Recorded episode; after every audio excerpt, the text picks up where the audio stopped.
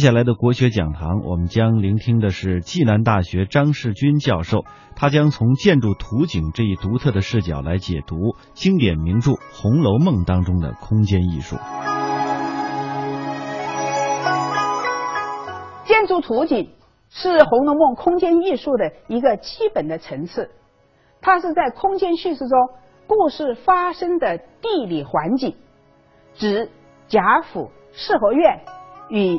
大观园园林空间的布局，曹雪芹勾勒出的建筑图景，建立了整个小说叙事的空间结构，建筑成了小说叙事的空间架构。林黛玉进贾府的一双眼睛，我们看黛玉进贾府，首先经过贾府寿头大门，还有石狮子，然后是在贾母院落轿。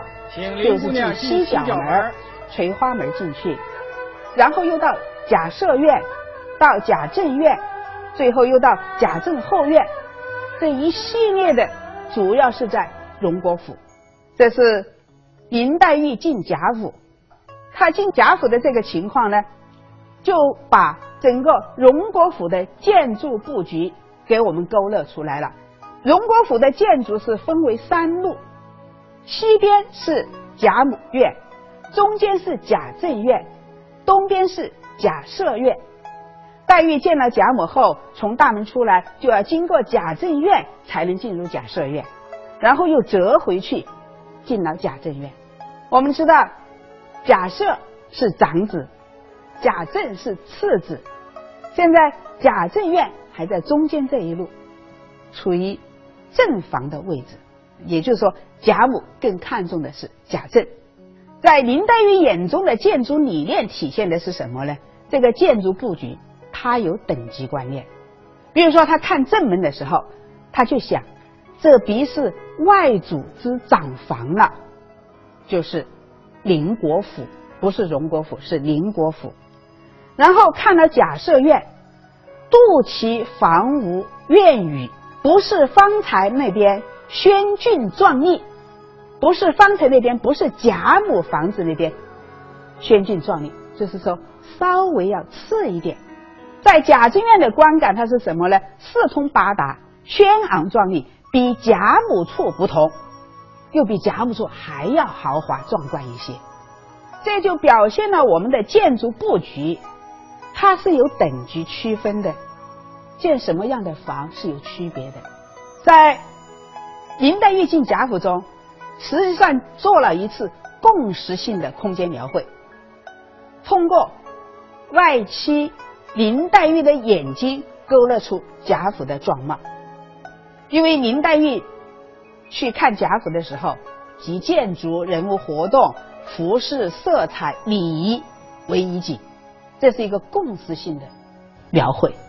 脂砚斋评价，在知评本。耿真本三回评，未写荣府正人，先写外戚，还没写荣国府的人，我先写外来的亲戚，写林黛玉是由远及近，由小至大，这个就有一点景深关系了。这种批注是空间批注，当然在清代的时候，中国古人他没有景深这个词语，这是从西方来的文艺复兴那边过来的。贾政巡览大观园的一双眼睛，贾政巡览大观园呢，是要帮助我们认识大观园的布局，就是第十七回。第十六回写三子野设计大观园。从大老爷院里，我看到这里又可以省，还很激动。为什么呢？因为在十六回写，多亏明公三子野设计了大观园。读书的时候注意到这个三子野先生吗？好，为什么不注意？这是一个建筑师。我们的文学，我们的文化从来不关注建筑师。我们认为建筑师是个匠人。从士大夫的文化来看，这些匠人都不是受关注重视的。这个跟西方文化不一样了。你看西方文化从古希腊开始重视建筑师，哪一个建筑师某某建筑师建造的？我们的古代就不重视这一套。我们只重视是哪一个朝代、哪一个皇帝时候修的。比如说故宫、紫禁城是哪一个皇帝时代修的？如果说是哪个建筑是了得，你还凌驾到皇帝之上呢？它一个等级的区分，这是文化不一样。我们看贾政游园，他眼里的建筑理念，体现的是文人学士的审美观。贾政巡园的时候，刚刚大观园修好，它具有巡视性和观览性。贾政虽然是官宦中人，但是他对园林艺术有很高的鉴赏力。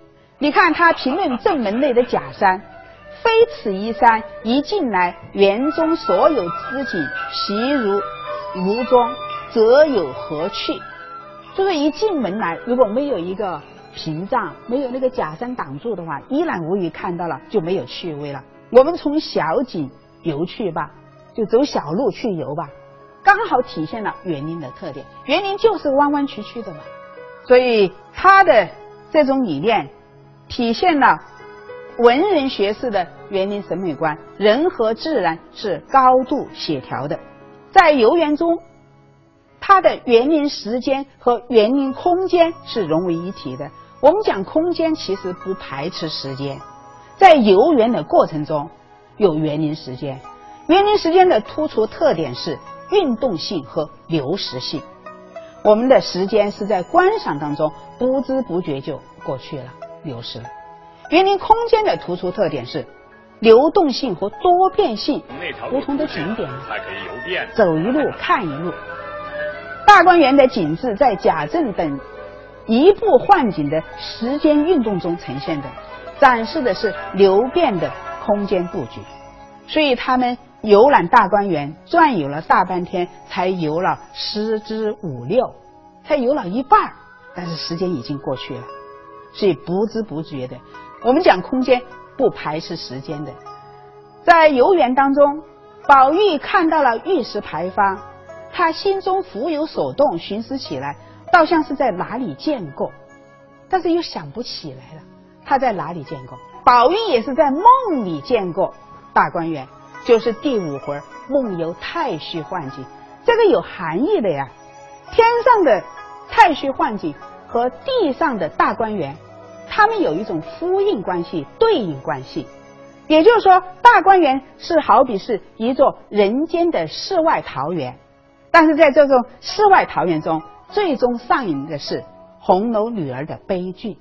刘姥姥由大观园的一双眼睛。刘姥姥到贾府来过几次？四次。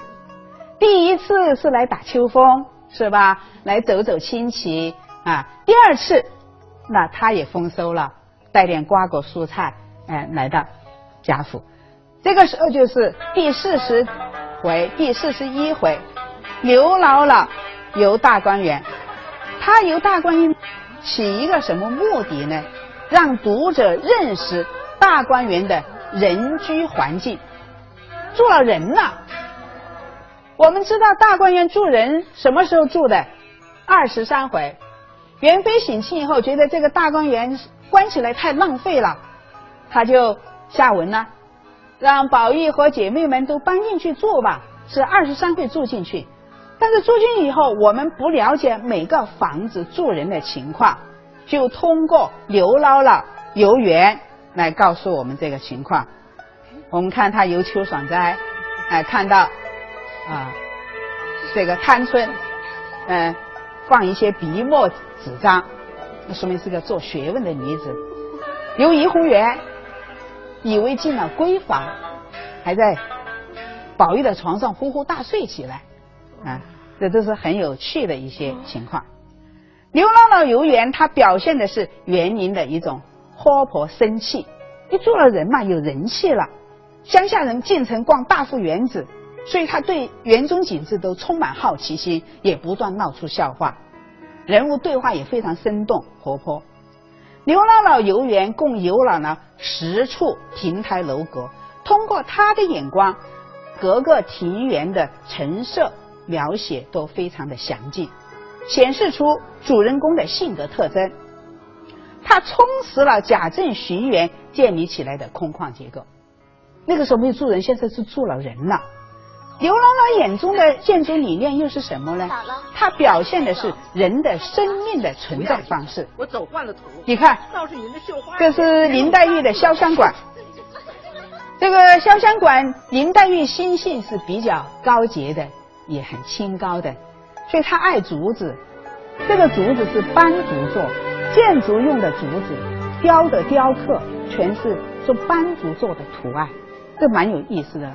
薛宝钗的恒芜苑，她呢是个冷美人，园子里边都没有花的，只有一草没有花，房子里像雪洞一般，所以他的建筑上的雕刻这些是用的叫做冰栅纹，就像那个碎冰块一样，冰栅纹一些棱角形的，来表达他的性格。所以我们看这个建筑。都表现出人物的性格。刘姥姥还在潇湘馆里边摔跤了，因为她没有走游廊，走的是庸路石子路，轻拍片布。因为林黛玉她住在这里，很少有人来拜访她，经常来拜访的就是贾宝玉啊，所以到处长满了青苔。曹雪芹通过人物的三次游览，为读者描述了《红楼梦》的。园林建筑图景，园林建筑是小说空间叙事最基本的实体空间层次，它建构了小说叙事的空间坐标系，也就是说，故事是在这些园林建筑中间发生的。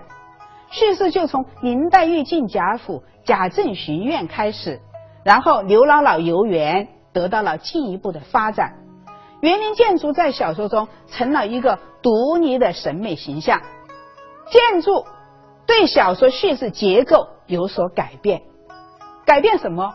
改变了时间对结构的唯一的权威的影响，建筑也参与到对结构的建构中，建筑打破了西方文论家建立的叙事学理论对时间叙事的关注。